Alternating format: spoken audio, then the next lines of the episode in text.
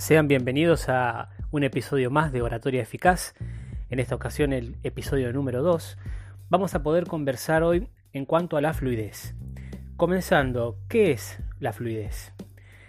La fluidez a la hora de leer o hablar se logra cuando las ideas brotan de una manera fácil, de una manera natural. Es por ello que si queremos que nuestra habla sea fluida, no debemos entrecortar las palabras, ni tampoco disminuir la velocidad de una manera tan repentina o abrupta. ¿Por qué es importante? Si no somos fluidos al expresarnos, nuestros oyentes pueden distraerse y así se pierde la esencia de lo que estamos queriendo transmitir.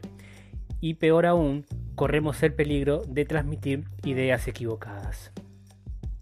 Para lograr esto, nuestros pensamientos deben brotar con facilidad de una manera natural.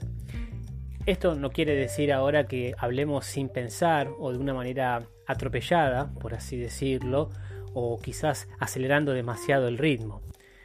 Queremos lograr que nuestra habla sea, por un lado, agradable y que por otro lado sea armonioso, no algo monótono que llegue a cansar a quien nos está escuchando. Algunos inconvenientes que podemos llegar a tener a la hora de ser fluidos. Podemos mencionar cinco puntos. El primero es desconocer las palabras. Quizás no conozcamos el significado o bien no comprendamos el sentido de la palabra. Esto nos ocasiona ahora que vacilemos a la hora de decir estas palabras o de tratar de encontrar el término. El segundo inconveniente, la exposición desordenada de las ideas. Es decir, que si no sabemos cuáles son las ideas que queremos transmitir y las presentamos en un orden desordenado, también va a lograr que vacilemos a la hora de hablar.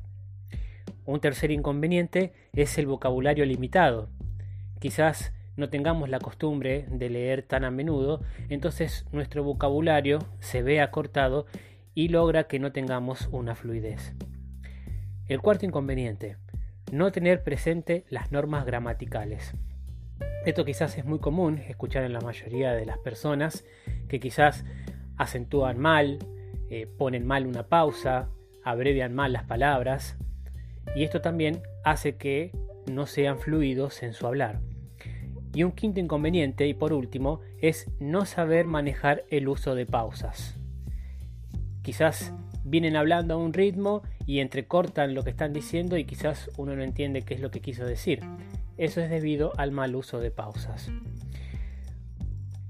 Ahora podemos decir que quizás estamos hablando y al no saber cómo llenar los espacios entre una expresión y otra, caemos en el error de utilizar las llamadas muletillas, como por ejemplo expresiones como eh, este, o sea, o incluso en nuestra habla, cuando estamos conversando, concluir con un ¿verdad?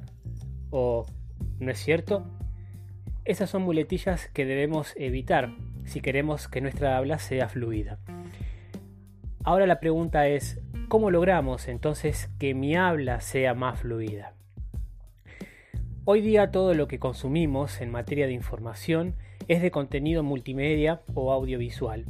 Por ello, estamos más acostumbrados ahora a recibir información por medio de videos e incluso estamos acostumbrados a recibir información en formato audiovisual de una manera muy corta. Entonces, ¿qué sucede? Nos encontramos con que la lectura pasa a ser una segunda cosa, ahora dejamos en segundo plano. De esto se desprende entonces que para mejorar nuestra fluidez es importante enriquecer nuestro vocabulario. ¿Cómo podemos hacerlo?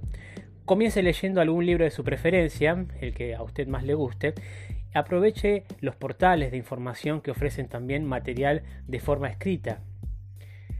Si no comprendemos alguna palabra, la idea es recurrir algún diccionario, como lo hacíamos tradicionalmente, y repetir varias veces el término que no conozcamos hasta lograr comprenderlo. Otra ayuda que podemos tener en cuenta es leer en voz alta con regularidad. Hay un dicho que dice la repetición es la madre de la retención. Así que si logramos captar el sentido de lo que estamos queriendo transmitir, ahí vamos a lograr que nuestra habla sea más fluida. Y recordemos esto, el objetivo de hablar con fluidez es transmitir ideas, no solamente palabras sin sentido.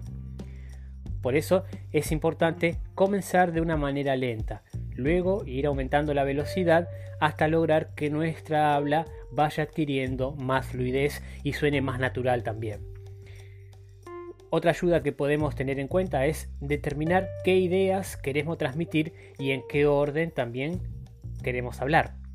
Es importante concentrarnos en los conceptos más bien que en las palabras que queremos escoger. Porque si nos detenemos a pensar en qué palabras, en lugar de qué ideas queremos transmitir, empezamos a titubear hasta querer encontrar el término correcto que queremos usar.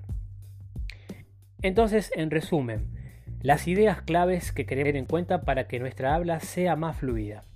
Cuando encuentre palabras que no conoce, averigüe su significado y úselas en su habla cotidiana. Esto va a ser de mucha gran ayuda. En segundo lugar, practicar la lectura en voz alta de 5 minutos a 10 minutos. Si bien es cierto que hoy en día estamos acostumbrados a consumir, como mencionábamos, información de una manera más abreviada, pero el ahora prestar atención a la lectura, el leer material escrito, nos ayudará a enriquecer nuestro vocabulario y así lograr que nuestra habla sea más fluida. Y en tercer lugar, en nuestras conversaciones cotidianas, aprender a pensar primero en las ideas y luego convertirlas en oraciones. Esto fue todo en el episodio de hoy de Oratoria Eficaz. Espero que les haya gustado y nos vemos en el próximo episodio.